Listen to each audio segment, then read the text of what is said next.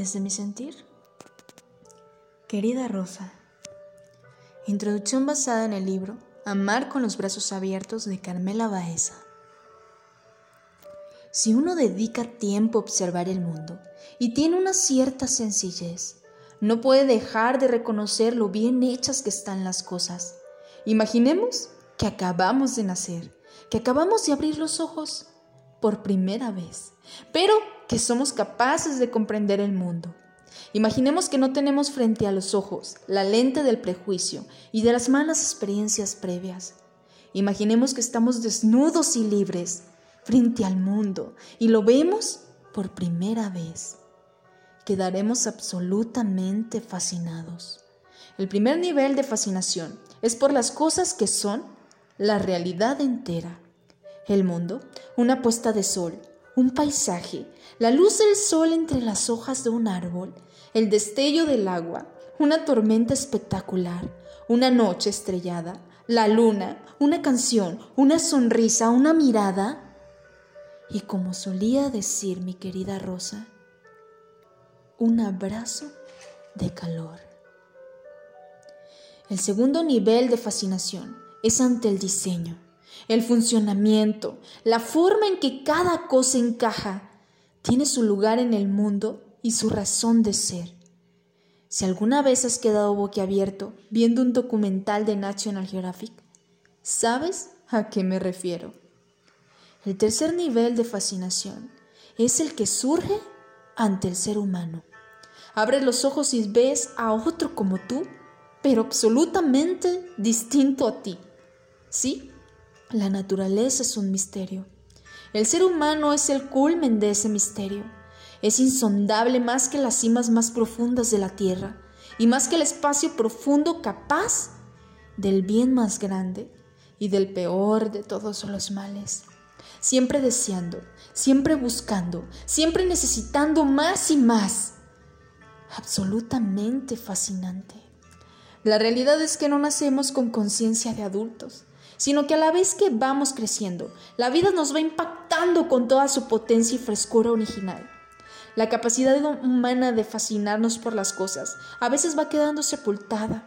Entre vicisitudes y dolores se ahoga nuestra necesidad de buscar la belleza, de buscar el bien, nos empezamos a conformar con la superficie gris de las cosas. Las relaciones se hacen costosas o hemíferas. Incluso el amor es obsoleto.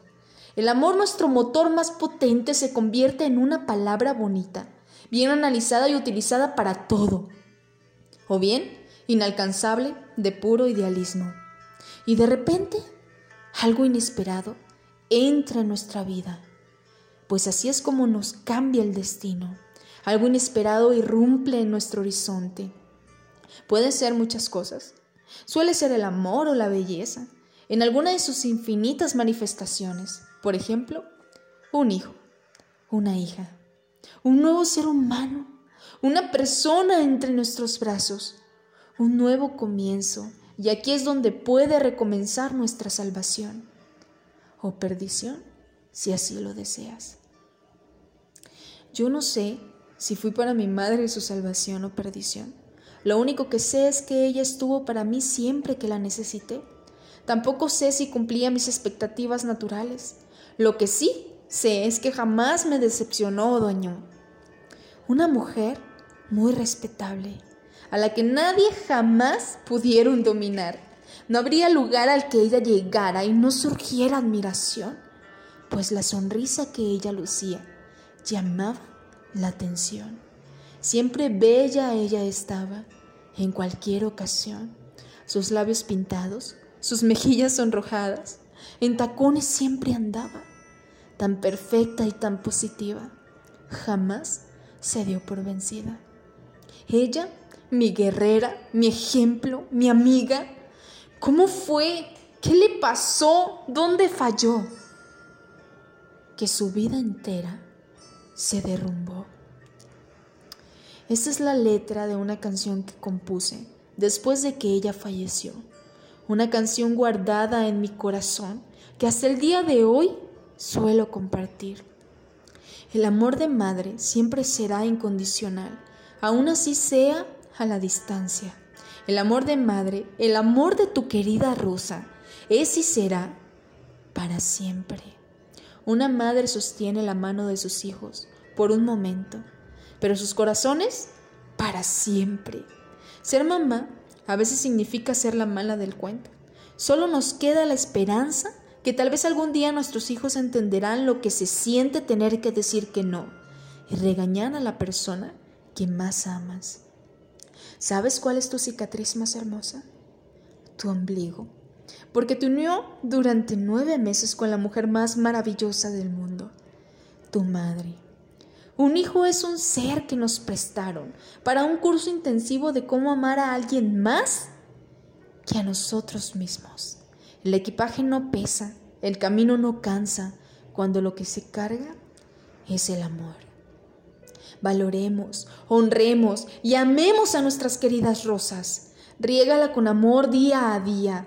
Cada vez se vuelve más frágil. Sus pétalos ya no tienen la misma fuerza para estar intactos. Vívela antes de que se marchite y su jardín se quede vacío. Mi jardín quedó vacío hace ocho años. Mi madre murió de cáncer renal a sus 42 años. Recuerdo su sonrisa en su rostro aún sabiendo que estaba desahuciada y sus lágrimas en sus ojos después de abrazarme y decirme, tengo mucho miedo. Recuerdo mi fortaleza en ese momento, que no sé de dónde surgió.